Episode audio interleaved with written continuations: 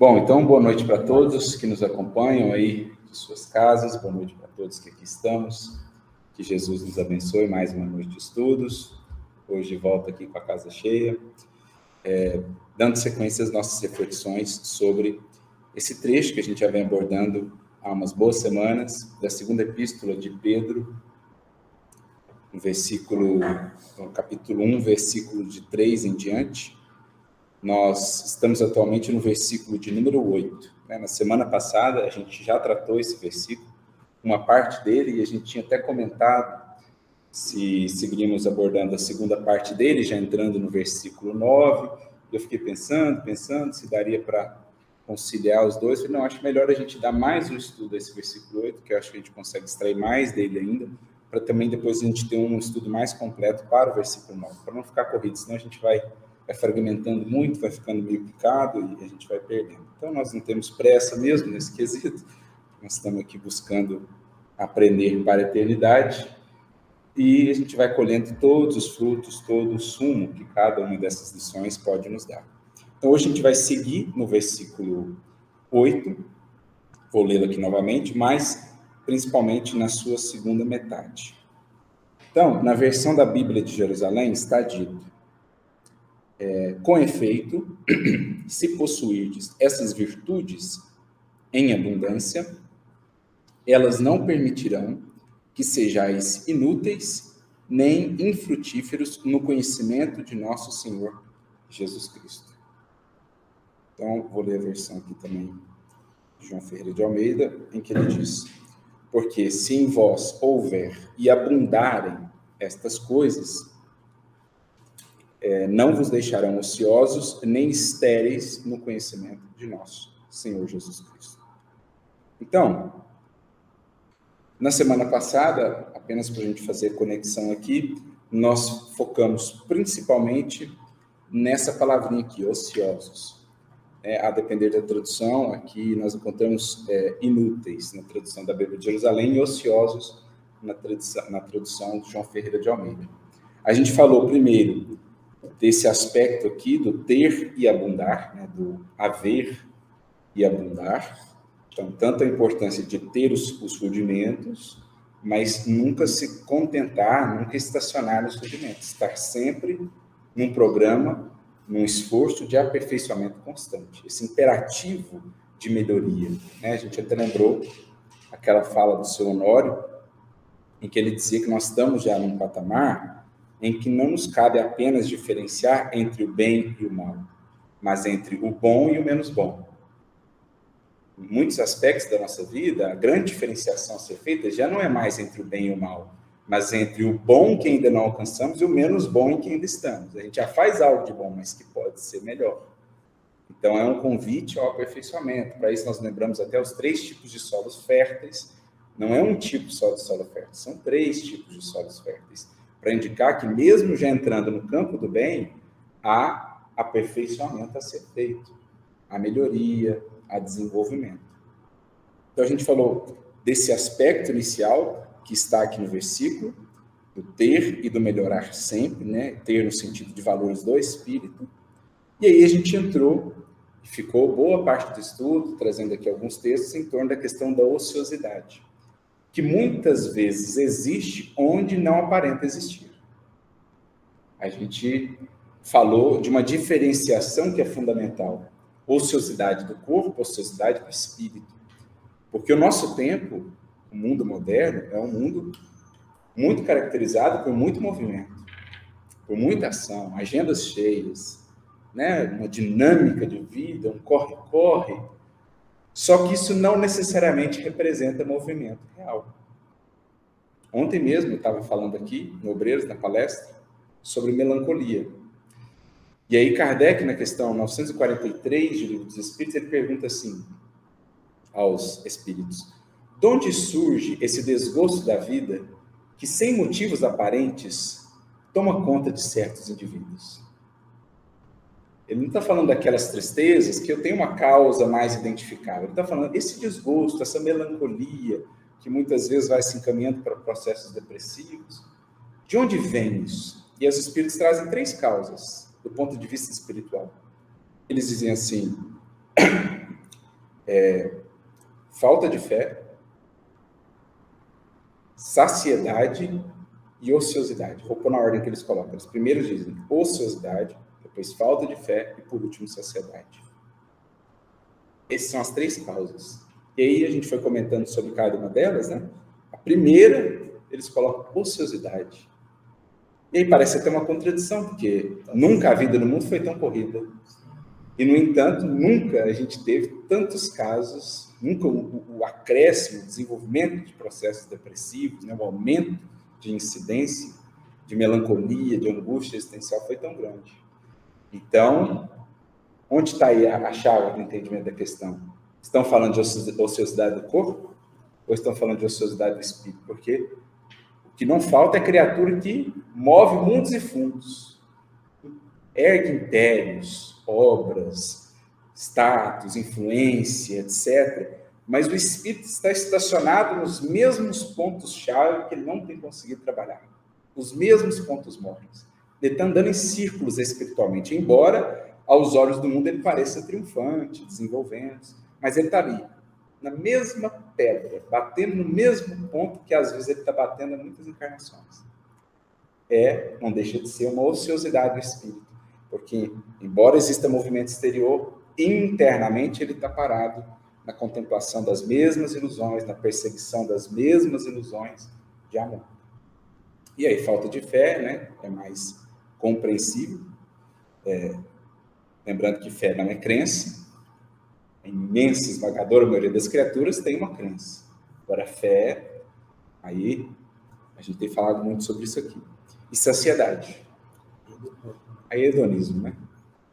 O que as pessoas aqui, as pessoas têm se submetido para conseguir satisfação das sensações. A que nível de exposição, a que nível de ilusão as criaturas se entregam por alguns minutos de prazer, para conseguirem satisfazer esse ou aquele capricho, esse ou aquele desejo, a imensa maioria deles de natureza tão efêmera. Então, predomina ainda no mundo muito materialista o império da saciedade, isto é, do prazer.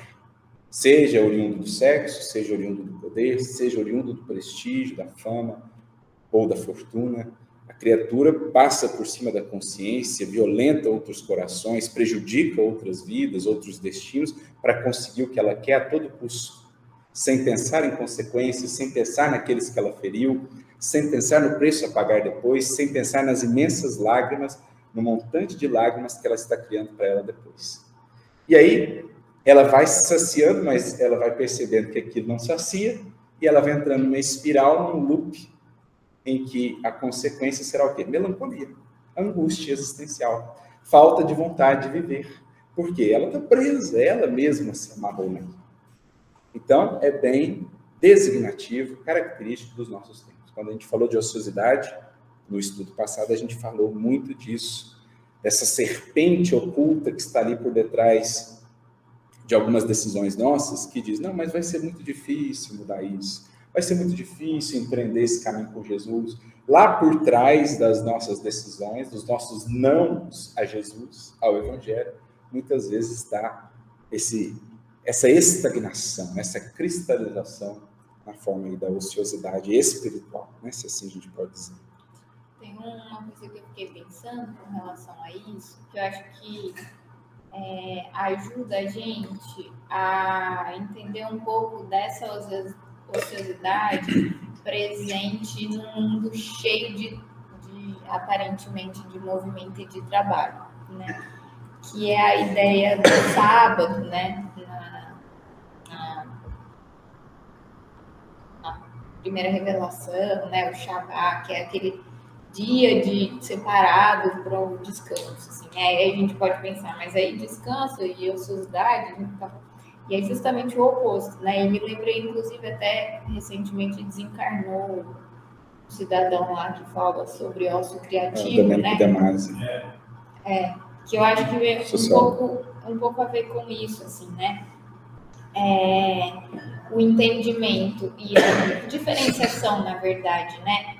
De ócio no sentido espiritual, como foi bem discutido na semana passada, e uma pausa uma pausa do corpo, da mente, para uma reconexão que exteriormente pode ser vista como ócio, mas que na verdade é muito contrário. Ela é muito fértil, Sim. né? E muito produtiva para o espírito no sentido de conexão, no sentido de é, elevação mesmo espiritual, né? Dessa busca pelo, pelas coisas mais essenciais da vida, que muitas vezes não vai estar mesmo no movimento, na coisa do né? É, e que às vezes podem parecer contrárias, né? Inclusive, foi justamente sobre esse tema que a gente fez uma palestra lá no Francisco de Assis, em Araraquara, com o tema descanso, em que a gente buscou justamente explicar qual que era a ideia lá do sábado, né, do Shabat. É, inclusive, lembrando que os Espíritos nos trazem, no livro dos Espíritos, quando eles tratam da lei de trabalho, eles falam também do repouso. E eles falam que esse repouso, são, né, dentro da justa medida, ele é fundamental porque ele permite à inteligência desprender-se um pouco das coisas muito atinentes à matéria e alçar-se a planos mais elevados, né, de inspiração, de intuição. Então, você percebe muito claramente, a gente já viu isso aqui em várias passagens do Evangelho, como essas grandes almas, elas são dinâmicas, sem abandonar esses momentos de aparente né, inação, mas na verdade é um profundo movimento interior de reconexão, de refazimento, de sintonização para alimentar depois o trabalho exterior, para que a ação seja carregada de sentido, seja carregada de sentimento. Então é, é Marta e Maria que precisam ser conciliadas em nossas vidas. Né? Beleza, então a gente falou muito sobre a ociosidade, o termo é, em grego é argos, né, que pode ser traduzido por ociosidade ou inutilidade. É, hoje a gente vai focar mais no termo seguinte, que ele fala aqui, infrutíferos, pelo menos na introdução da Bíblia de Jerusalém, eu acho que na do João Ferreira de Almeida ele coloca estéreis, né? Então, essa falta de produção. Claro que as duas são muito similares, assim, se a gente for buscando a essência, mas a gente vai focar mais nesse aspecto que também engana. Assim como o movimento não fala, o movimento exterior não fala efetivamente do movimento espírito, a produção exterior não fala efetivamente da produção do espírito. Eu tenho vidas que produzem muito na matéria, entre aspas, mas que espiritualmente estão estéreis, espiritualmente estão estagnadas. E o Senhor, ele vai criando elementos para trabalhar essa esterilidade nossa para nos ajudar a ver a esterilidade, para transformar o que era esterilidade em fecundidade. Então, o solo estéril vai sendo tratado pelo Cristo. Ele tem os seus mecanismos, é sobre isso que a gente vai falar. A figueira que só tem folhas vai sendo tratada pelo Cristo, para que ela não somente folhas tenha, mas também frutos. A parábola da figueira que foi secada, né, que foi é, é seca, não sei se é secada ou seca, é, que Jesus secou, é, é uma parábola muito simbólica que nos fala muito disso. Onde aparentemente existia produção, mas efetivamente não existia. E o que a gente vai ver no mundo, claro, precisamos acima de tudo estar atentos quanto a nós, é se a nossa vida não tem sido uma vida de muitas aparências, de muita aparente produção, sem produção efetiva dos frutos do Espírito. Então, a gente vai buscar meditar um pouco mais disso, para ver qual que é a grande finalidade aqui do versículo, o que, que nós estamos fazendo do conhecimento de nosso Senhor Jesus Cristo. Porque o conhecimento de nosso Senhor Jesus Cristo está conosco há quanto tempo? Há quantos séculos? Pelo menos. Agora a gente está chegando numa reflexão mais madura de não fazer dele simples ociosidade ou infrutibilidade, fazer dele dinâmica de vida e produção efetiva na seara da criação. Então, essa é a nossa reflexão, para que o conhecimento do Cristo não permaneça estanque em nós. E aí, sobre essa esterilidade do solo de nossas almas, alguém meditou alguma coisa sobre esse aspecto do infrutífero? Alguém teria alguma contribuição a trazer? Nós preparamos aqui alguns textos, a gente vai trabalhando juntos. Eu acho interessante que o fruto, ele, ele nutre, né? Ele é algo que nutre e ele tem uma semente. Então, eu acho que é interessante a gente pensar no fruto como algo que vai, é, não só o fruto em si, né? Mas como ele vai impactar ou influenciar o restante. Porque o fruto, entendendo como sendo uma obra, não é a obra em si, né? Então é assim, o que, que essa semente, né? O que, que essa obra está é, frutificando daqui para frente, né? Qual é a, a, a, consequência da obra, não só a obra em si. Sim. É muito bonito pensarmos, né? A partir das lições da natureza, nesses termos. O fruto, ele é como que uma síntese de tudo mais que a árvore tem de tudo que ela recebeu, todos os recursos, nutrientes, sol, água, os elementos minerais, caule que veio, deu sustentação, a copa que se abriu, as folhas que têm a sua função na árvore, seja protetiva, seja chamativa, depois a flor que vem chamando os polinizadores e tudo mais, e muitas vezes essa mesma flor vai acabar virando fruto, enfim. Tudo isso que se desenvolveu em tanto tempo, juntando tantos recursos, tantas outras vidas agregando-se ali, culmina no fruto. Então, o fruto é a síntese do processo. Como no espírito, o fruto é a síntese da evolução. Tendo recebido tantos recursos de Deus, de outras vidas, dos benfeitores, né? símbolos aí, simbolizados pelo sol, pela água, pelos elementos, pelo solo, pelo corpo e tal, tudo que a gente possa pensar em termos de matéria, tendo recebido tudo isso, que o Espírito conseguir extrair e, ofertar de, de, de né, de síntese, é a finalidade da vida. E isso carrega consigo semente. Justamente porque é uma síntese. Porque envolveu dele todo um aprendizado, todo, toda uma experiência de saber congregar todos esses elementos e fazê-los úteis, efetivamente úteis na criação e esse fruto ainda carrega a mensageira semente que vai levar frutos a outros lugares. Então, é bonito pensarmos nessa lição que a própria natureza nos dá.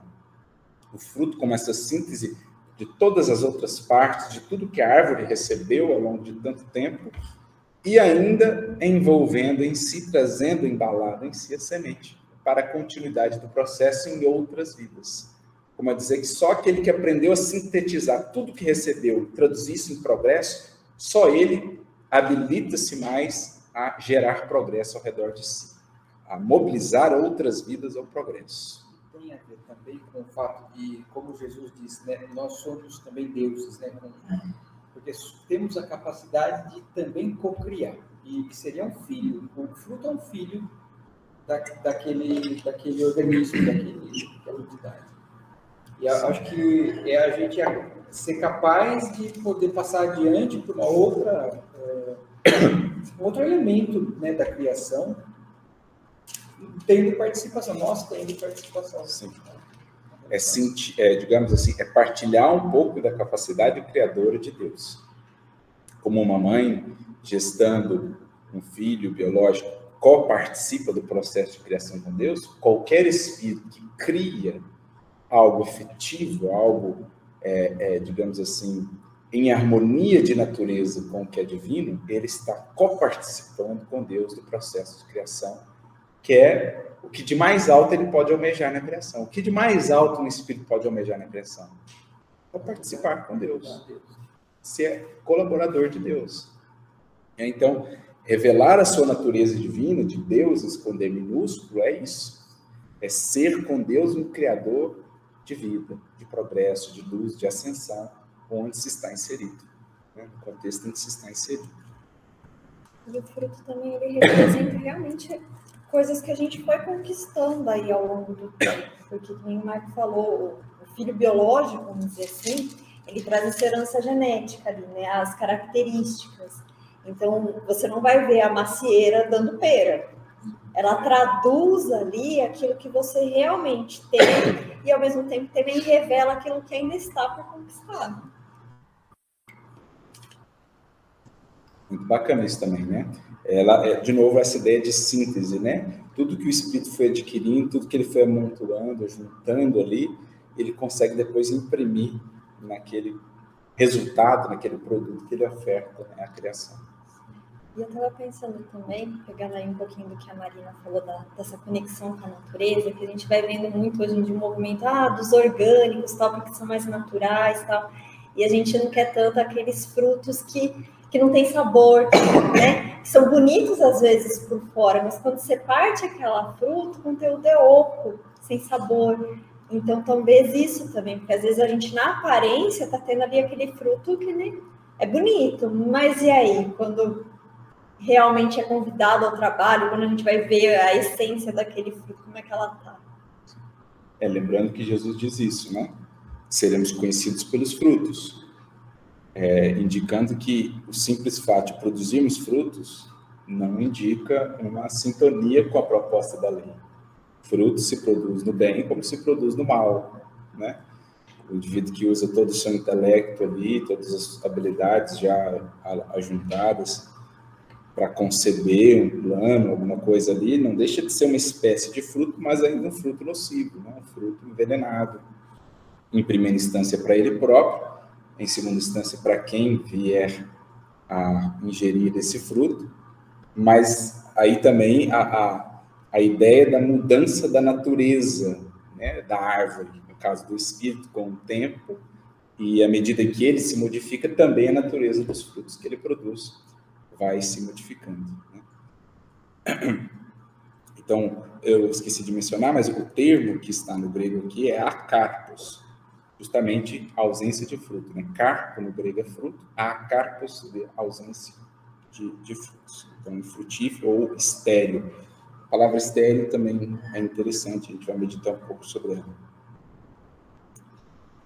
Isso nos faz lembrar um versículo, é, João 15,8, em que Jesus diz, né?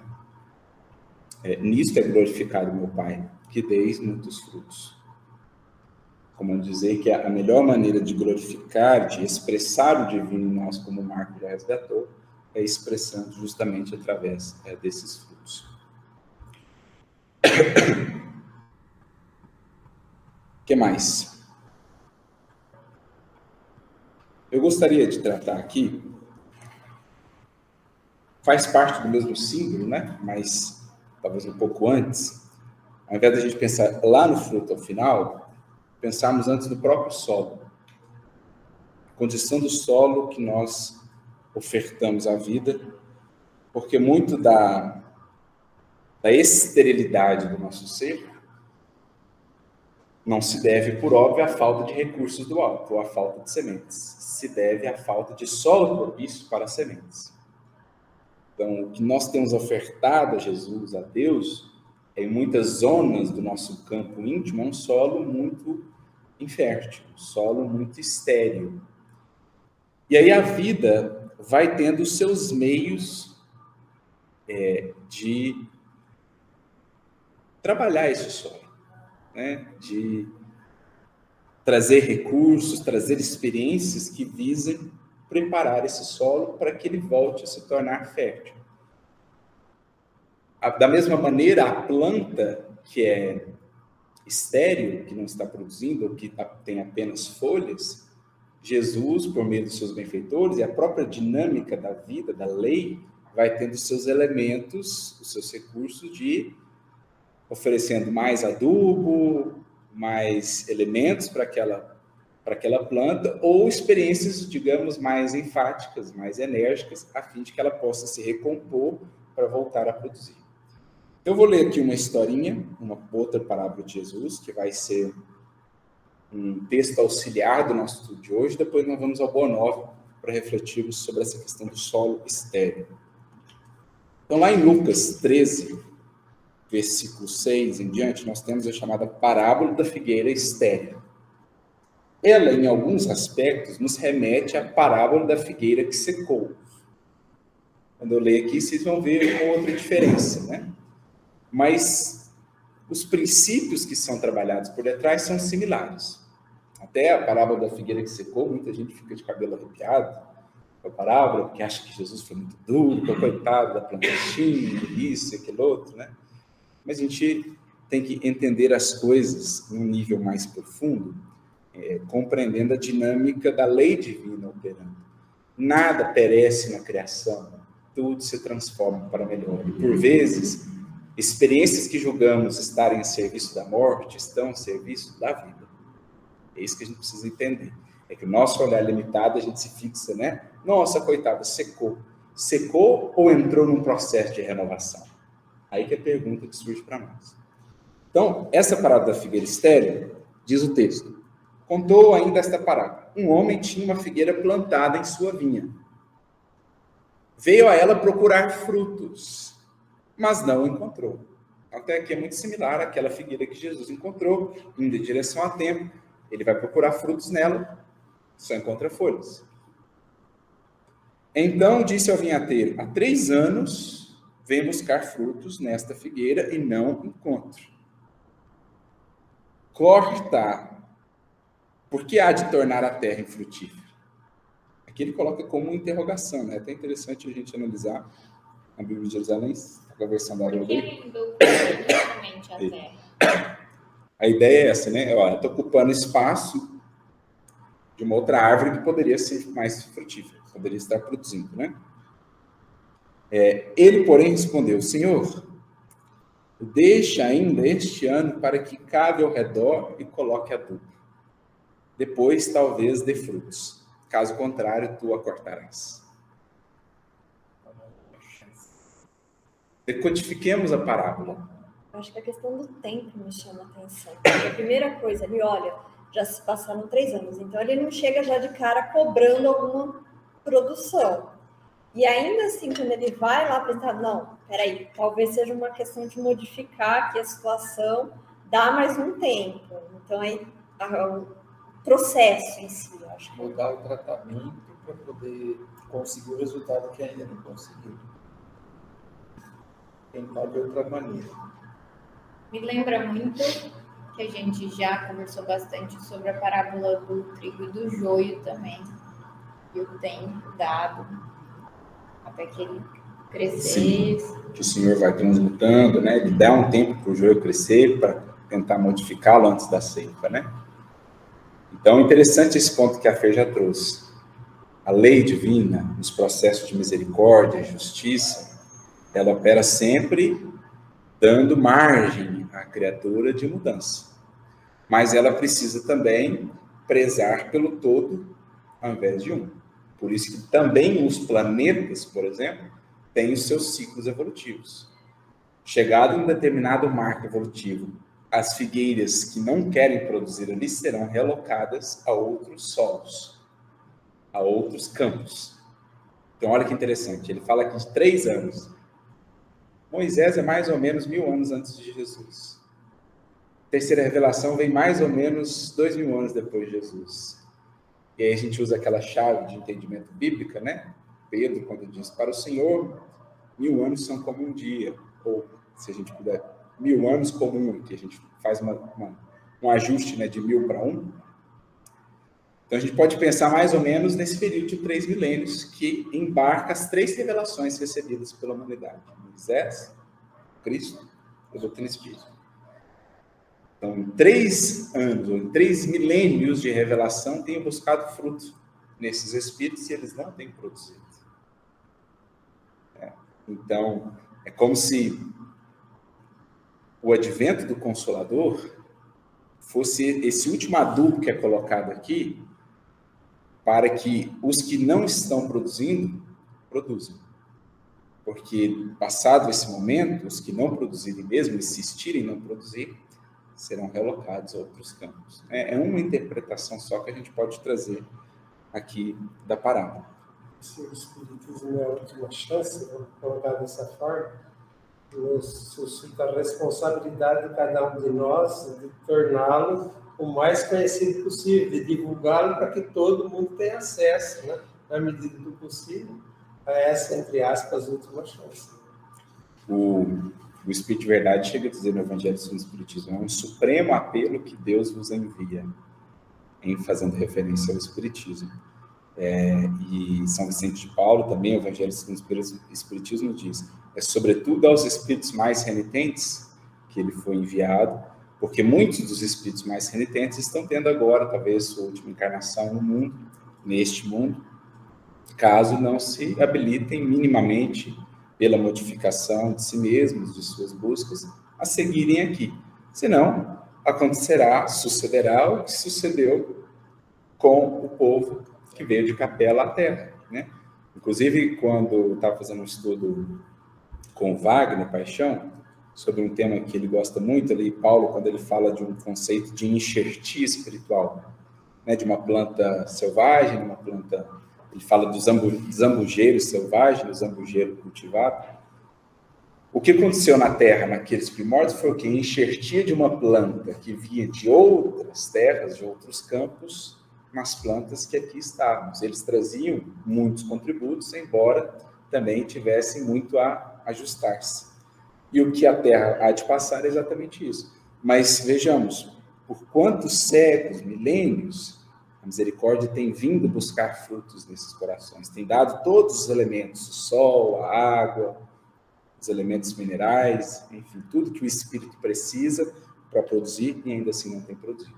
Aí o Cristo, como o intermediário entre o Senhor da vida e nós, humanidade terrestre, nesse planeta, ele diz: Ó, oh, deixa eu, deixa eu dar mais um, uma adubada aqui para ver se, se a galera anima, né? Se as figueiras estéreis não produzem. Deixa eu dar uma cavada aqui ao redor dela também, né? Deixa eu mexer nesse solo e colocar um adubo.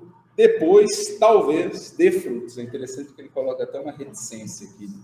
Assim, é a esperança que não que nunca passa. Caso contrário, tu a cortarás. E aí que está um outro ponto também, porque a tarefa de cortar, a palavra final é do Senhor. Sim, ele que sabe exatamente o momento, né? Pode parecer aqui até que o que o intermediário está desafiando o Senhor, né?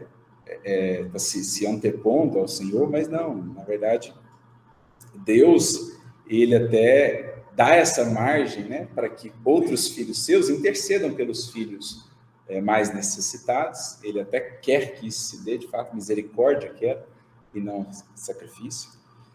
É, dando mais margem, mais tempo, mas também ele sabe, ele como ninguém, o um momento propício em que um planeta, por exemplo, toda uma coletividade é chamada a passar experiências mais amplas. E aí, nesse caso, as figueiras estéreis, os ramos estéreis são cortados. Cortados para sempre abandonados? Óbvio que não, são relocados corta-se aqui, enxerta-se lá, enxerta-se em outro planeta, onde serão úteis e onde também vão espiar a rebeldia, o endurecimento, né, o não aproveitamento de todos os recursos recebidos. Então, é mais ou menos uma síntese de como vem operando a misericórdia e o Criador ao longo dos processos evolutivos dos seres. Diga nessa matemática que você levantou, temos aí 3 mil anos, né? É. Moisés, Jesus, o doutor Espírito. E se depois de três anos a figueira não, não respondeu à altura, e pede-se mais um ano para ela, isso significaria mais um milênio, e é esse milênio que nós estamos atravessando, porque eu, eu me lembro de uma colocação do Divaldo, porque havia muitas, ah, houve ó, muitas colocações que quando chegasse no terceiro milênio, a Terra passaria a ser um mundo de expiação, de regeneração. Eu uma palestra do Divaldo, ele falou, efetivamente isso é uma realidade. Não nos esqueçamos que o terceiro milênio começa né, no ano 2000, 2001, até o ano 3000, não é? E há outros olhares aí de que está muito próximo, a questão de anos ou décadas, não é? Por isso que eu estou dizendo, esse terceiro milênio seria essa chance ao longo de mais um milênio, que seria mais um ano na proporção matemática ou não? Não, o que a gente precisa entender aqui é o seguinte, né? Que no estágio em que nós estamos agora, os cortes já começaram a ser feitos. Desde o advento do Espiritismo, um pouco depois, gradualmente, no processo cada vez maior, espíritos já estão sendo realocados. E é claro que um mundo de regeneração, ele vai demandar muito tempo para se implementar. Nós estamos vivendo, poderíamos dizer, um alvorecer. E o que os espíritos nos têm dito, das várias fontes que nos vão chegando, é que o terceiro milênio ele configura-se como esse esse dia, esse milênio de implementação, de convalescença da humanidade depois de, né? Os espíritos, alguns usam esse símbolo, é, é o sábado da Terra. A ideia do Shabat, do sétimo dia. Aí é uma, uma outra abordagem. O Haroldo até fez um estudo disso quando ele trabalhou ali, se não me engano, no seminário sobre Apocalipse. Pegando lá de Adão, ele faz o símbolo dos quatro mil anos antes, depois dos dois mil anos até nós estamos vivendo agora, né, até virada para o século 20, é, século 21, entrada nesse terceiro milênio, que seria já a entrada no sétimo dia, seria é, é, a entrada nesse período de repouso, de convalescença da Terra. Seis dias de intenso labor, de muita rebeldia, de muita luta, de muita resistência da humanidade, mas agora, enfim, a gente chega nos tempos previstos e propostos dentro da visão divina. Claro que não dá para fechar, né? São margens, a espiritualidade trabalha com, com margens de períodos, mas nós estaríamos já vivendo então esse sétimo dia, ou nessa outra visão mais resumida que nós fizemos aqui, o início do quarto dia, ou do quarto ano, aqui no caso, em que vai se implementando gradualmente essa regeneração da Terra. Mas os espíritos têm nos dito que os cortes já começaram. Falanges de espíritos já têm sido realocados. Muitos estão encarnados, tendo aí uma última oportunidade de repensar em caminhos, posturas, porque não nos esqueçamos, os que ficarão não são espíritos perfeitos, nem espíritos bons, são espíritos bem intencionados, espíritos dispostos, espíritos de boa vontade. Esses são os espíritos que encontrarão aqui espaço. Agora, os rebeldes, os renitentes, os completamente fechados, os seus vícios, etc., esses serão realocados a outras escolas. Não que estarão isentos do amor e da misericórdia de Deus, pelo contrário, lá estarão ainda mais tutelados, mas lidando com o seu próprio endurecimento, com a sua própria esterilidade. Diga. Já, já vou aí, Thelminha. Não, ela, ela Vou lá. Então vai lá, Thelminha.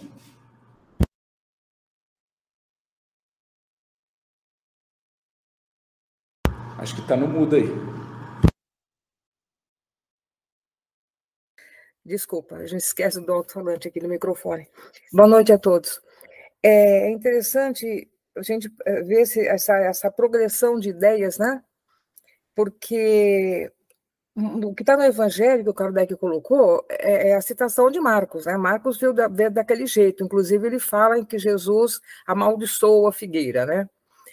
Aí, quando nós vamos encontrar lá em Lucas, que foi o que você leu agora, a gente fala que ela vai ser, a figueira vai ser só cortada, ela fala cortada. Né? Mas quando a gente vai em Mateus, se é Mateus, se não me engano mesmo, é no, no, no capítulo 7, versículo acho que 19, ele fala mais além. Ele fala realmente o que está, talvez aconteça realmente agora, que é a migração planetária, né? Ele fala que vai ser cortada e lançada ao fogo. Ele, esse lançada ao fogo a gente entende assim: se todos esses, invernos pelos quais nós passamos, né, as dificuldades, as vicissitudes da vida, os problemas, as, os grandes acontecimentos, por exemplo, a nível da, de, mundiais, que são a, como a pandemia, enfim, todas as situações que nós precisamos passar, a lei de causa e efeito, se todas essas movimentações de sofrimento não foram suficientes para que a pessoa saísse dessa estagnação, então, ela tem, teria que experimentar é, a situação do fogo, que é mais penosa ainda. Então, a gente imagina assim, né? Acho que foi até o Haroldo mesmo que comentou sobre isso. Nós estamos numa, numa tecnologia tão avançada, século XXI, a pessoa migrar para um planeta completamente primitivo, talvez ele não vai lembrar de nada, né? mas é, é, um fogo realmente de, de, de, vida sacrificial, embora ele esteja imerso no, no amor de Deus e contribuindo para a elevação material do lugar para onde ele for. Mas é uma situação realmente para se pensar. Né? E eu me lembro que o Chico falava assim: ah, o processo de início de, como é que ele dizia? de, é, do, do, finalmente, para a Terra entrar no processo de, de, de, regeneração, entrar no processo, né? Não falta muito tempo. Aí ele falava assim, ah, 2056, 2057, Mas aí a gente a doutrina espírita nem marca tempo, não existe tempo, não existe ano, né? Aí, um outro estudo também, ele diz o seguinte, que o que marcou realmente esse período de preparação para a Terra entrar nesse processo de regeneração foi a primeira edição do Livro dos Espíritos. Queria até que você confirmasse isso, que foi em 1857. Então, essa, esse foi um marco, mas se nós voltarmos 100 anos antes, 1757, nós temos em 1857 100 anos, é, em 1957 200 anos, e mais na frente, que é mais ou menos então o que o Chico previa, o Emmanuel, devia, claro, ter falado com ele, 2057 seria mais ou menos o período em que a Terra já estaria entrando nesse processo de regeneração, não planeta regenerado, mas esse esse processo já de regeneração. O que a gente nem imagina, porque hoje está tão ainda complicada a situação do ser humano, mas segundo o que ele informa, que a gente ouviu, seria mais ou menos isso. É isso mesmo, né, Arthur, que a gente pode entender. É, a questão dessa data, né, que gerou e gera ainda tanta polêmica, né? Celeuma, polêmica, incompreensão no movimento, é justamente não entender o que, que Emmanuel quis com a data. Ah, entendi. Só, só se puder colocar o microfone para não dar eco na gravação, que ele puder fechar o microfone. Desculpa. Imagine. É, o que, que Emmanuel quer dizer com 2057? Ele não está falando de 2057, ele está falando do quê? De 1857.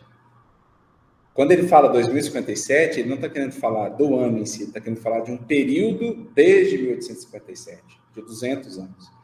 Então, o que ele está querendo chamar a atenção para nós? Período.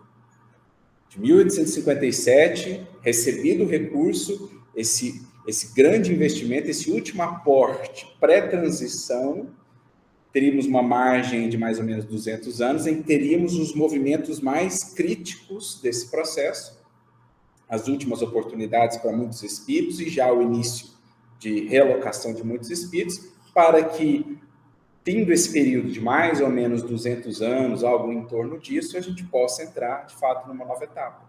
É como se Emmanuel estivesse dizendo, olha, que nesses 200 anos pós-1857, nós estaríamos vivendo a efervescência maior do processo, com a encarnação de muitos espíritos muito complicados e já com a relocação de muitos desses espíritos.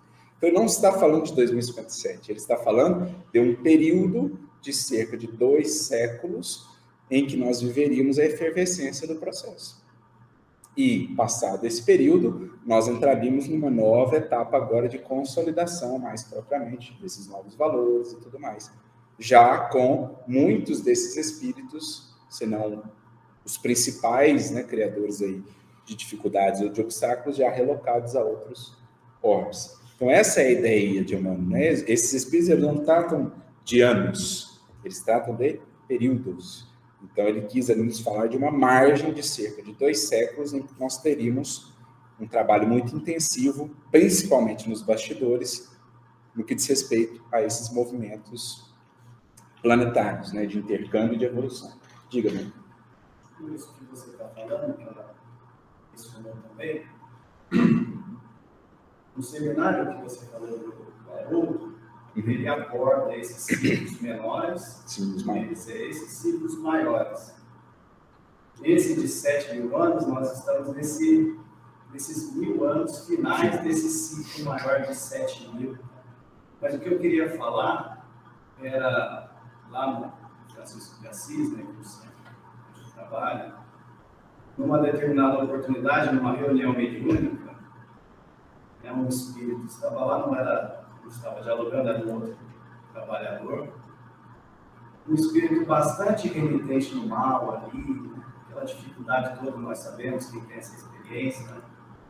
E o dialogador tocou nesse tema da transição planetária com esse espírito.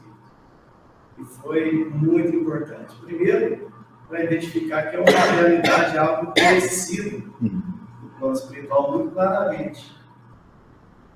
E que eles estão pensando muito sobre isso, também, refletindo, né? isso está mexendo com essas estruturas né, de muitos que ainda estão aqui e estão tendo essa oportunidade final no plano espiritual mesmo para saber para onde vão.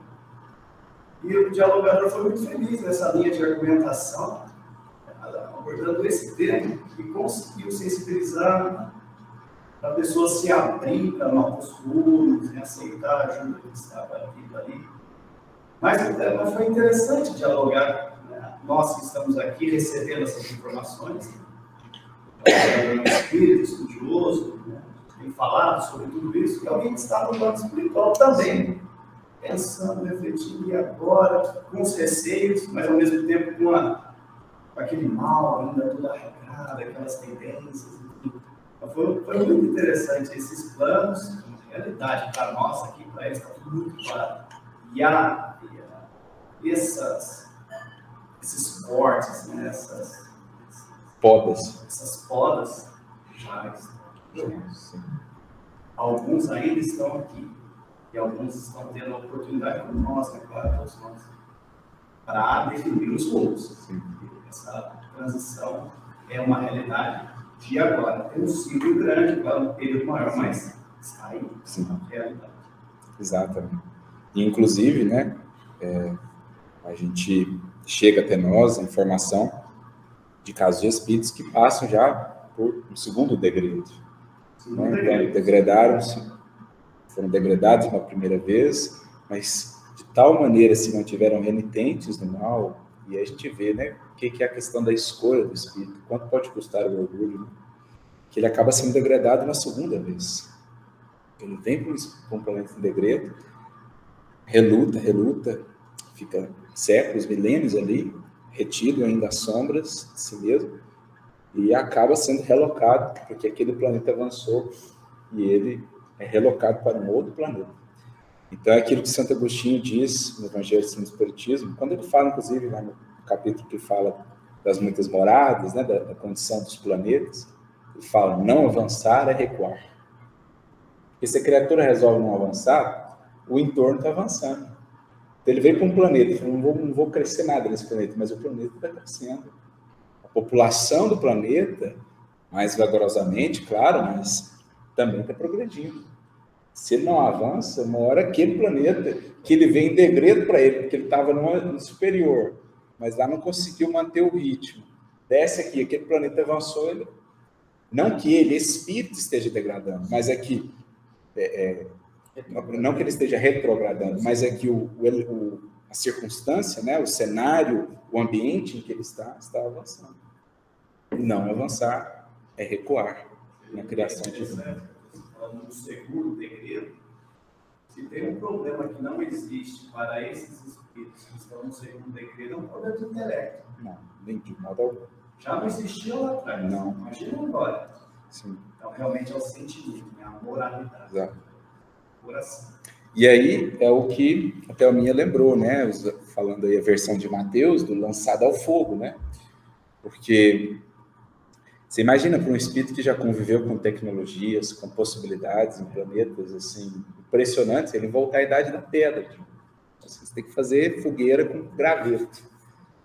Você imagina com uma inteligência dessa, você tem que lidar com aqueles corpos assim, aqueles corpos dos antecessores do Homo sapiens, sabe? Aqueles corpos em que a inteligência fica embotada, porque o instrumento ainda não dá conta do espírito que vai receber. Você imagina o que é o fogo, né? Mas é isso, precisa às vezes de altas temperaturas para fundir aquilo que se tornou tão cristalizado, aquilo que se tornou tão enrijecido, só mesmo forno de alta temperatura para fazer aquilo amolecer. E não tenhamos dúvida, cedo ou tarde amolece. Porque eles vão para lá, mas os que os amam também, avançando, vão ganhando cada vez mais autonomia e depois vão em busca, né? Vão busca, estarão lá acompanhando, acompanhando há séculos, até que a força do amor, a força do bem vença a resistência. Mas esse nível de endurecimento pode se manter. Precisa da dinamite, né? Exatamente. Às vezes é a dinamite que vai despertando. E é um pouco do símbolo aqui do cortar, né? Do verbo que às vezes é usado lá. Jesus amaldiçoou a figueira. A gente estudou aqui bênção e maldição. Vocês lembram o que é bênção e maldição? Bênção é quando Deus aprova, maldição é quando ele não aprova. É isso. É, então é aquilo, Jesus não vai te aprovar nesses projetos, ele não vai te ajudar nesses projetos. Exato, ele não vai te dar a mão nesse caminho que você quer seguir. Se você quiser seguir desse caminho, ele vai estar sempre de mão estendida. Agora, não vai te dar os recursos para você seguir nesse caminho de ilusão. Né? Lembrando sempre. Pode falar. Lembrando sempre que ele está sempre conosco. Nós é que não estamos Exato. A mão está sempre estendida. Nós aqui não. Ele está falando aqui, até os espíritos lá eles já conhecem profundamente toda essa transição planetária, esse conhecimento. Voltando a uma parábola do Time Lucas, né, que falou não é, uma dupla não está simplesmente jogada, foi cavado em volta em todos os lados, mais próximo da raiz ainda, colocou outro lado, mais uma tentativa. E é uma doação, né? É. Uma dúvida nem nosso não é. A gente recebe, mais um aporte de, de possibilidades, né? Que é bem, eu vejo nessa imagem, bem a figura da própria doutrina, gente, porque é algo que vai tão fundo, que é tão claro, que é tão. É, é impressionante, assim. O conhecimento agregado do Espiritismo com o Evangelho é uma coisa que não tem igual na Terra. Não tem igual. Um espírito poder acessar esse conhecimento estando encarnado é a dúvida que foi colocada assim, ó. Vou lá na raiz direta, não vou nem pôr a terra no meio, eu vou, eu vou colocar ali, ó é para não ter qualquer coisa entre você e o conhecimento que gere incompreensão, é direto. Como se fosse na veia, assim, ó. Agora você vai entender na veia, com claridade, sem possibilidade de dúvidas, como funciona a criação de Deus. Dentro dos horizontes em que a gente opera, né? Dentro dos horizontes em que a gente opera. Mas é assim, gente, não, não tem como, porque se eu pegar só o evangelho, tudo bem, na ausência dos recursos que nós temos hoje, a gente se equivocou muitas vezes na interpretação, misturamos os nossos interesses, os espíritos mais, mais humildes conseguiram pegar a essência sem precisar tanto do espiritismo. Agora, com o espiritismo, não tem mais como. Não tem como falar, eu não entendi isso aqui. Entendi. Então é adubo direto na fonte, para ver se produz alguma coisa.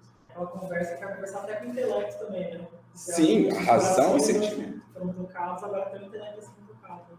Exatamente. Então aqui a gente viu uma das maneiras, né? Pela qual a misericórdia opera. Primeiro, ela vem dando todos os recursos, porque nessas três visitas aqui que foram mencionadas, há três anos que eu venho buscando frutos, não nos enganemos achando que o Senhor só foi buscar frutos sem ter dado recurso para a produção do fruto. Tudo que foi ofertado. Ainda vem o adubo. E aí, se mesmo depois disso, mesmo depois de tanta misericórdia não há produção, aí entra em jogo o quê? Por própria escolha do indivíduo, a face mais enérgica da lei. Os processos expiatórios, os processos depuradores mais enérgicos. Para isso, para a gente entender é, melhor isso, vamos ao livro Boa capítulo 11, Sermão do Monte. Uma hora que Jesus está falando lá com Mateus, né, com Levi, eles estão falando do desenvolvimento do Evangelho, da Boa Nova. Mateus, ele não conseguia compreender ainda o valor, por exemplo, dos aflitos, dos estrupiados, dos excluídos na seara do Evangelho. Ele achava que assim, que o evangelho produziria mais, se expandiria mais se ele caísse em solos assim mais brilhantes, né, terrenos assim aparentemente mais destacados. E aí tem um diálogo de Jesus com ele que é muito expressivo e carrega um pouco desse símbolo aqui que a gente está falando de esterilidade e de transformação do solo, né, dos corações. Jesus diz assim para ele: Até que a esponja do tempo absorva as imperfeições terrestres através de séculos de experiência necessária, os triunfadores do mundo são pobres seres que caminham por entre tenebrosos abismos. Porque Levi achava que os triunfadores do mundo teriam mais a dar ao evangelho do que aqueles estropiados que vinham procurar ali Jesus. Então, o que, que vale mais? Né? Falar do evangelho para esse indivíduo que mal consegue andar ou para o indivíduo que é um político influente em Roma? Essa era a visão de Levi, né? moldada pelo mundo ainda, pela ideia de poderes, de alcance do mundo. É imprescindível, pois, atentemos na alma branda e humilde dos vencidos. É importante a gente analisar bem essa palavra, vencidos. Vencidos em que perspectiva? Do mundo, né? Aos olhos do mundo são os vencidos, os derrotados. Mas, muitas das vezes, aos olhos do Espírito, são os que começaram a se vencer. Por quê?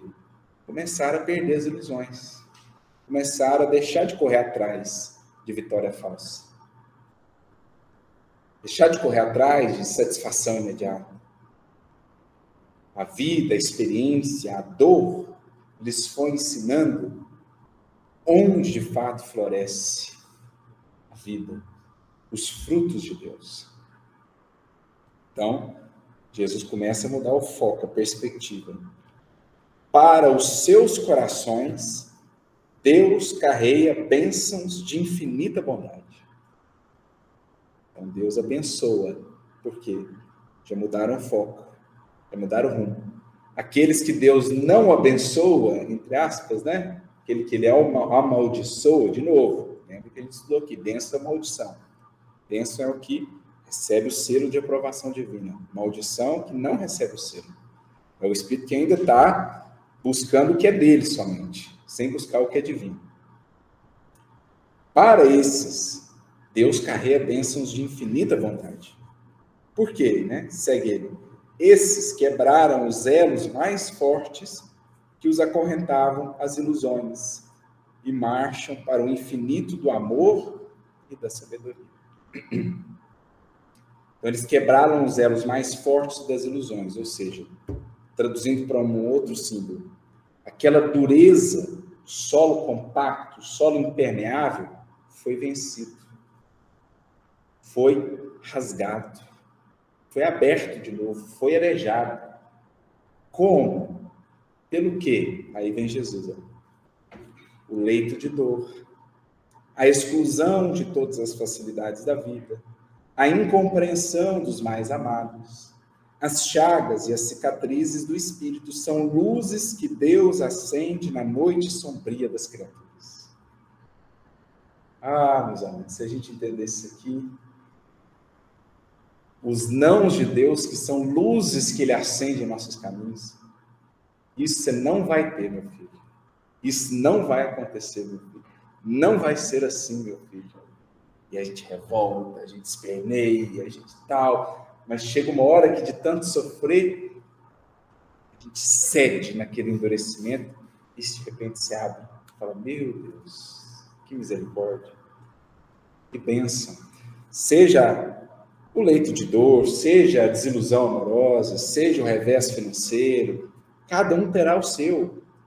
Aparentemente sombras, mas que são luzes acendidas nas sombras de nós mesmos. Então, leito de dor, a exclusão das facilidades, incompreensão dos mais amados, chagas, cicatrizes são luzes que Deus acende na noite da nossa ignorância, dos nossos caprichos, das nossas exigências, dizendo: meu filho, o caminho não é por aí, é por aqui. Até quando você vai insistir nesse caminho? Até quando você vai sofrer nesse caminho? Até quando você vai espernear? Até quando você vai apegar-se às lágrimas? É interessante porque realmente as situações mais difíceis da vida são que levam a maior reflexão e esforço. Não é? Depois, num olhar de maturidade, a gente reconhece isso com toda certeza. E a busca de Deus, né? É. A pessoa sofre, seja lá por problemas econômicos, de doença, entes queridos que desencarnam, e a pessoa começa a, a conversar com Deus. né, a pedir forças para Deus. Aí dá uma abertura, fica um terreno mais né, propício né? de, de começar a compreender. A ela começa, ela começa a se perguntar mais sobre qual a finalidade da vida. O que, que eu estou fazendo? O que, que eu estou buscando? O que, que é felicidade? Né? Então, quantos corações não aportam aqui, ou numa igreja católica, ou num templo evangélico, ou num terreiro de umbanda, qualquer outra, chegam ali, vamos dizer assim, estraçalhadas, rasgadas pelo arado da vida, mas solos mais férteis. Entendem? Então, não nos esqueçamos, antes disso, teve muito adubo. Antes disso, teve muito recurso para ela frutificar de outras maneiras. Mas como o solo permanecia enquistado, enrijecido, a criatura não cedia, não, eu quero isso. Põe aquela ideia, aquele capricho, e ela fica cinco encarnações com aquilo. Perseguindo aquele espírito, um processo de vingança, ou atrás dessa ou daquela paixão, dessa ou daquela ilusão, fica lá, cristalizada naquilo. Aí vem a lei, a, a vida, fala, então a gente vai precisar recorrer ao arado agora mesmo o adubo não deu, todas as visitas anteriores adubando não, não teve jeito, agora vem barato. E aí chegam as expiações, aí chegam essas experiências. O Emmanuel tem uma frase similar, eu estou abrindo aqui, ao que Jesus disse, né? É, inclusive está no capítulo 23 do livro Caminho, Verdade e Vida, Viver pela Fé. Ele vem falando assim, ó, é, o Pai, vou ler só o finalzinho, né? O Pai jamais nos abandona. Chegaram as enfermidades, os desenganos, a ingratidão e a morte, eles são todos bons amigos, por trazerem até nós a oportunidade de sermos justos, de vivermos pela fé, segundo as disposições sagradas do cristianismo. Então, veio a desilusão, veio a partida de alguém, veio a ingratidão, são bons amigos porque nos dão a chance de mostrar a nossa fé. Voltando aqui a Jesus, é, um pouco mais adiante ele diz assim, a respeito desses, né? Suas almas são a terra fecundada pelo adubo das lágrimas e das esperanças mais ardentes, onde as sementes do Evangelho desabrocharão para a luz da vida. Então, são solos que foram adubados agora pelas lágrimas e que se fazem tão propícios para as sementes do Evangelho, né, para que elas possam é, desabrochar. Então, aí a gente tem uma das outras maneiras pelas quais a lei divina, os mecanismos da sabedoria de Deus, vem nos alcançando, ajudando-nos a sair desse estado de esterilidade o Emmanuel, é, no livro Voltando ao Caminho, Verdade e Vida, capítulo 93, quando ele fala da alegria cristã, ele diz assim, né? Ele comenta o versículo de Jesus: Mas a vossa tristeza se converterá em alegria. Eu não vou ler toda a mensagem, mas ele diz assim em determinado momento: Através de séculos, viu-se no Evangelho um conjunto de notícias dolorosas um Salvador abnegado e puro, conduzido ao madeiro destinado aos infames, discípulos debandados, perseguições sem conta, martírios e lágrimas para todos os seguidores. Então, para muitas criaturas, ainda hoje, fala em evangelho, a criatura só fixa isso, né? Sacrifício, renúncia, mártires, cruz, Jesus. É imprescindível que a gente não perca isso de vista, porque isso é parte essencial do evangelho. Não há evangelho sem isso. Agora, você vê só isso, é não ver o que vem depois disso. Você vê só a cruz, sem ver o que ela aponta, o que ela prepara, aí é uma visão completa também. Não dá para ver o evangelho sem a cruz, mas ver só a cruz no evangelho também é uma visão completa. É isso que Emmanuel está querendo dizer. Por isso ele continua. Essa pesada bagagem de sofrimentos, no entanto, constitui os alicerces de uma vida superior, repleta de paz e alegria essas dores representam auxílio de Deus à terra estéril dos corações humanos. auxílio de Deus à terra estéril dos corações humanos. Porque por séculos, gente, a gente lidava com o sentimento do outro, a gente lidava com o poder, com a influência, com a fortuna, de maneira completamente improdutiva, na pura esterilidade, no cativeiro das paixões, das, dos sentidos, das sensações.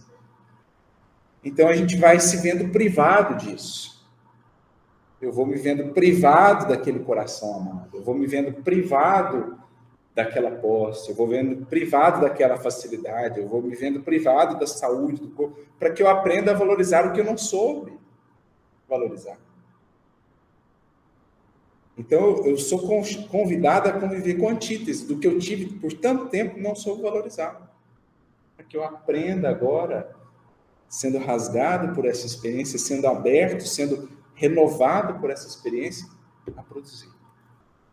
Então, adubo de Deus, auxílio de Deus à terra estéril dos corações humanos. Chegam como adubo divino aos sentimentos das criaturas terrestres, para que de pântanos desprezados nasçam lírios de esperança. interessante que o adulto não é falta, porque muitas vezes quando a gente se vê privado de algo, a gente foca muito no é, não tenho, né, é, perdi, mas é, não é o oposto, né, é um complemento. Eu acho que é uma, uma nova experiência mesmo, uma nova forma de vida, não negativo necessariamente.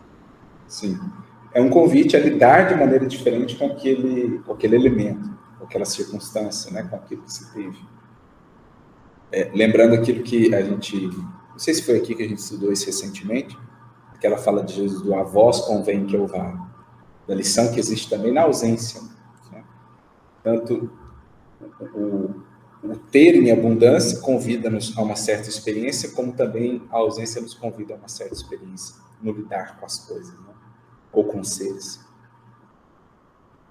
Então, deu para entender aqui um pouco de como Deus, de como a vida em sua sabedoria vai tratando a esterilidade do nosso coração, do nosso, do nosso sentimento. Só para incrementar ainda mais, né? Estou pegando só trechinhos hoje, agora no livro Pão Nosso, capítulo 121, uma lição que trata do monturo, do lixo. A gente tra trabalhou ela aqui recentemente, né? Do saber aproveitar, acho que foi no, foi no estudo, na verdade, do Pão Nosso, que eu trabalhei ela recentemente, mas a gente citou ela aqui. Saber aproveitar o que de menos agradável a vida nos traz e fazer daquilo adubo. Converter o que é aparentemente desagradável em adubo aprendizado. Aí tem uma hora aqui que Emmanuel comentando essa, esse versículo de Jesus, ele diz assim: se José da Galileia ou Maria de Nazaré simbolizam terras de virtudes fartas, o mesmo não sucede aos apóstolos. Então, José e Maria, dentre aqueles que estiveram no entorno de Jesus, eram já terras de virtudes fartas, fartas não eram estéreis. Agora, o mesmo não sucede com os apóstolos, que a cada passo necessitam ou necessitaram recorrer à fonte das lágrimas que escorrem do monturo de remorsos, fraquezas propriamente humanos, a fim de fertilizarem o terreno empobrecido de seus corações. De quanto adubo dessa natureza precisaram Madalena e Paulo, por exemplo, até alcançarem a gloriosa posição em que se destacaram. Então, as próprias lágrimas das quedas, se a gente tiver maturidade, a gente consegue fazer delas elemento de mudança. O problema é quando a gente fica num ciclo sem fim, caindo no mesmo ponto, né?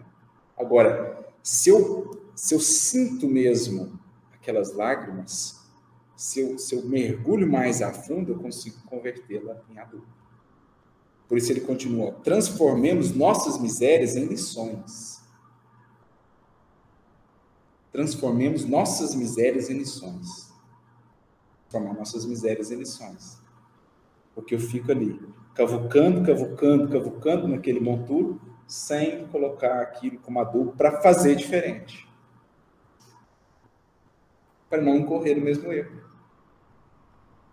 Erros, às vezes, de toda uma existência, erros, às vezes, de várias existências.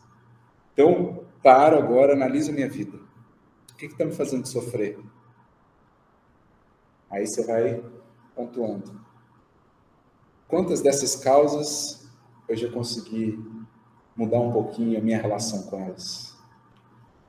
Que se eu olhar e falar assim, puxa vida, estou sofrendo pela mesma coisa há cinco anos, há dez anos, eu não mudei nada a minha relação com isso. Eu não estou disposto a fazer um pouquinho diferente que seja. Eu não cogitei a possibilidade que a vida não vai me trazer o que eu estou esperando. Não entrou no meu plano pensar o seguinte: Deus não vai me dar isso. Eu estou ainda brigando com Deus para que Ele me dê isso. Eu não estou convertendo as minhas lágrimas, o meu monturo, em adubo. Então eu tenho que fazer esse tipo de análise na minha vida. Os problemas que estão me fazendo sofrer são os mesmos de 5 anos, de 10 anos, de 15 anos. Alguma coisa está parada. Alguma dureza o arado ainda não conseguiu quebrar. Porque se eu tiver conseguindo transformar isso, pode ainda incomodar, mas já não me, já não me deixa estéril. Já não me paralisa os movimentos, já não me faz cair né, nesse estado de apatia, de desalento ante a vida. Eu já tenho que ter trabalhado isso de alguma maneira. É nesses termos que a gente precisa pensar. Transformar as nossas misérias em sonhos. Aproveitar as lágrimas das quedas, dos remorsos, para não chorar essas mesmas lágrimas. Porque às vezes eu estou chorando as mesmas lágrimas há 10 anos. Isso é estagnação. E quando nós conseguimos dar início a essas transformações, nós estamos começando a ser bem-aventurados. Isso. Por isso que. Porque, né, o capítulo Sermão. do Evangelho, segundo o Espiritismo, é bem-aventurados os aflitos, bem inteiro sobre isso. isso. Sobre como passar pelas aflições, vicissitudes todas da vida, extraindo essas lições, entendendo os propósitos. Como a gente passa por isso, com esperança, com fé, com amor. E aí sim, somente assim, né, seremos bem-aventurados. É interessante que a gente pode ser convidado à mudança durante o período difícil, mas também muitas vezes o período difícil, difícil passa, né? e talvez a pergunta fosse: que, o que, que eu aprendi desse período difícil que eu passei? Né? É, seja uma doença, seja um desencarnamento querido, seja um problema é, econômico, financeiro, material. Eu acho que um grande exemplo disso foi a pandemia, porque nós fomos, de alguma forma, totalmente né, é, parados, vamos dizer assim, obrigatoriamente, compulsoriamente, nós somos retirados de uma situação confortável que nós estávamos. Passamos esse período difícil. Nós melhoramos, que, que proveito vamos tirar? E, e, nós, claro que nós temos que olhar em nós mesmos, sempre, né? não fazer juízo de valor nos outros. Mas a gente registra que tem pessoas que saíram, sem fazer juízo de valor, melhores é? passaram a pensar mais, ser mais solidários, mais fraternos, correram ajudar outras pessoas e tal. E teve algumas pessoas que se sentiram vitimadas e foram encolhendo ou, ou se rebelaram com isso, né? Se Deus existe, por que está fazendo isso conosco e tal? É, depressão, angústia, suicídio, ou enveredar por caminhos aí de, de atitudes pouco recomendáveis, digamos assim, não é? Depois do período, o período passou, e daí? Como que eu estou hoje depois disso que eu passei? Uhum. Né? Não, é, não é a aflição em si que vai. É que lição nós vamos tirar disso, né? Que proveito nós vamos tirar disso, se é que vamos tirar. O Arthur falou desses períodos menores, né, de alguns anos, que nós nos analisamos, é verdade. Mas quando nós pegamos períodos maiores Sim. também, aproveitando de novo a experiência nas reuniões mediúnicas, pessoas que sofreram muito estão sofrendo ainda hoje. Sim. por coisa que ocorreu há séculos, ainda hoje. Então, quer dizer, a aflição veio, o aprendizado não acompanhou, né? não Sim. se desenvolveu, e o sofrimento persiste no plano espiritual há séculos. Então, quer dizer, recortes menores, recortes maiores, a aflição em si, claro que ela vem para nos ensinar, mas esse aprendizado não necessariamente acompanha a experiência. E esses tempos variam de acordo com o espírito e as deliberações né, do espírito. A reação ao problema, né? a dificuldade, a, a maneira de, de, acolher esse adubo ou de converter esse monturo em adubo. Né? É uma situação bastante complexa, que vem o sofrimento, o sofrimento gera a oportunidade do despertamento. Uhum. Para você despertar, implica em conhecimento. Você tem que saber. Porque se você não vai atrás, você não sabe qual é o caminho que você vai tomar. É. Então, é, é, uma situação tão complexa e é fora de dúvida que o sofrimento nos leva, nos leva muito mais ao despertamento do que uma vida comum. Sim. E aí é um ponto importante que nem sempre o conhecimento leva a um despertamento real do ser, é, né? Pois é, nem sempre. Porque... Essa queda tem a ver, por exemplo, essa queda do, do indivíduo com a falta de perdão, do, da queda dele, isso pode ser também. Dele para com ele? Isso. Sim, também. A falta de perdão, né, a ausência de perdão de nós para conosco, muitas vezes é uma compactuação que nós mesmos assinamos de nos mantermos naquele estado de estagnação. É um estado em que a gente se mantém, na verdade, estagnado. Ao passo que, se a gente faz um movimento, aí à luz do Evangelho, né? Sentindo a misericórdia, sentindo quanto somos amados, a gente consegue transformar as lágrimas da queda, das desilusões, dos tropeços, em impulso de responsabilização, em que eu passo a assumir cada vez mais responsabilidade sobre mim, sobre os meus caminhos, sobre as minhas dores, as minhas alegrias, as minhas tristezas, deixando de terceirizá-las, de projetá-las na vida ou em quem quer que seja, para trazê-las a mim, numa análise cada vez mais madura, que me impila, né, que me leve a novos caminhos, que foi justamente o que Saulo fez, o que Madalena fizeram. É o que Emmanuel disse aqui no, no texto, né? Ó, de quanto adubo dessa natureza Madalena e Paulo precisaram para alcançar a posição. O que, que eles souberam fazer? Cada lágrima que ela chorou, cada lágrima que ele chorou, depois de terem reconhecido as suas quedas, as ilusões em que haviam embarcado, eles souberam fazer de cada lágrima dessa uma gota de água que fertilizou, que fecundou um pouco daquele solo ressequido. Então, eles souberam analisar aquelas dores, aquelas quedas e pensar consigo: pois bem, foi o que foi feito, custou-me isso de dor, de sofrimento, mas justamente por conhecer o preço dessa lágrima, não a quero mais vou seguir agora por outros caminhos, onde essa lágrima, onde essa gota de água outrora chorada, converte-se agora numa gota de suor. De suor em serviço, de suor em trabalho, de suor em dedicação. Então, eles souberam pegar cada lágrima chorada e converter em gota de suor derramada na seara com Cristo. Esquecendo-se do passado, que foi e não pode ser modificado, mas abrindo-se ao futuro e abrir seu futuro pede de nós não querer mais correr nas mesmas ilusões. O que, que é o nosso problema? É que a gente chora a lágrima da queda, mas não se abre ao futuro. Por quê? Porque eu ainda não quero deixar o que me fez chorar lá atrás.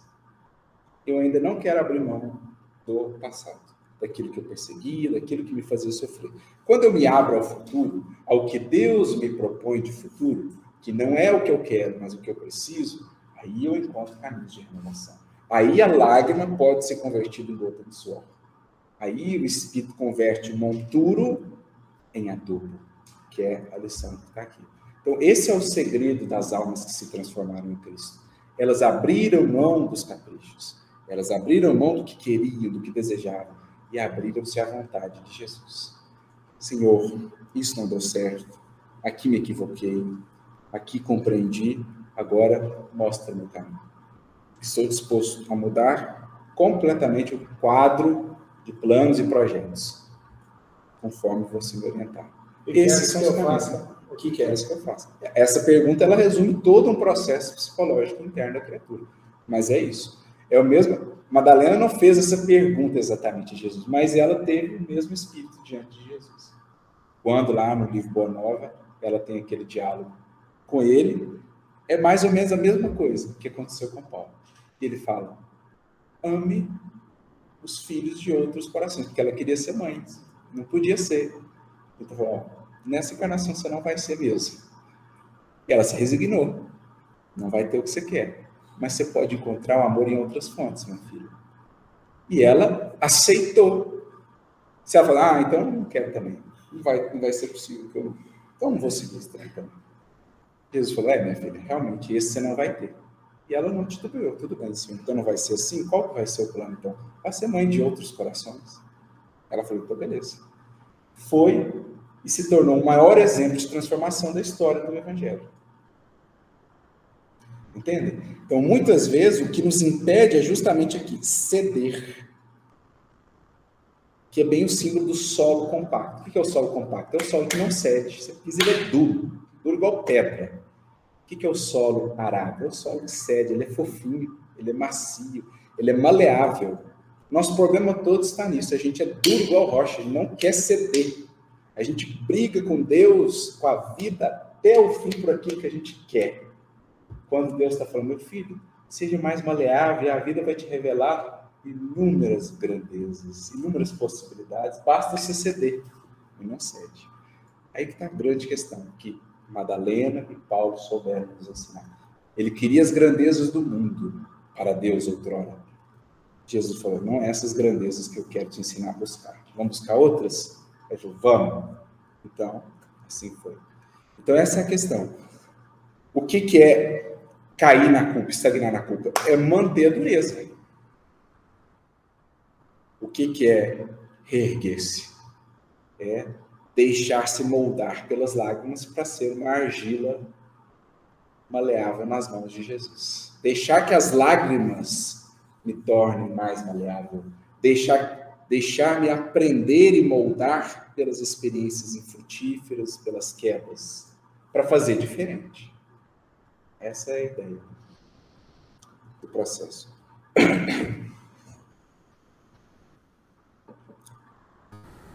Mais alguma coisa aqui, pessoal?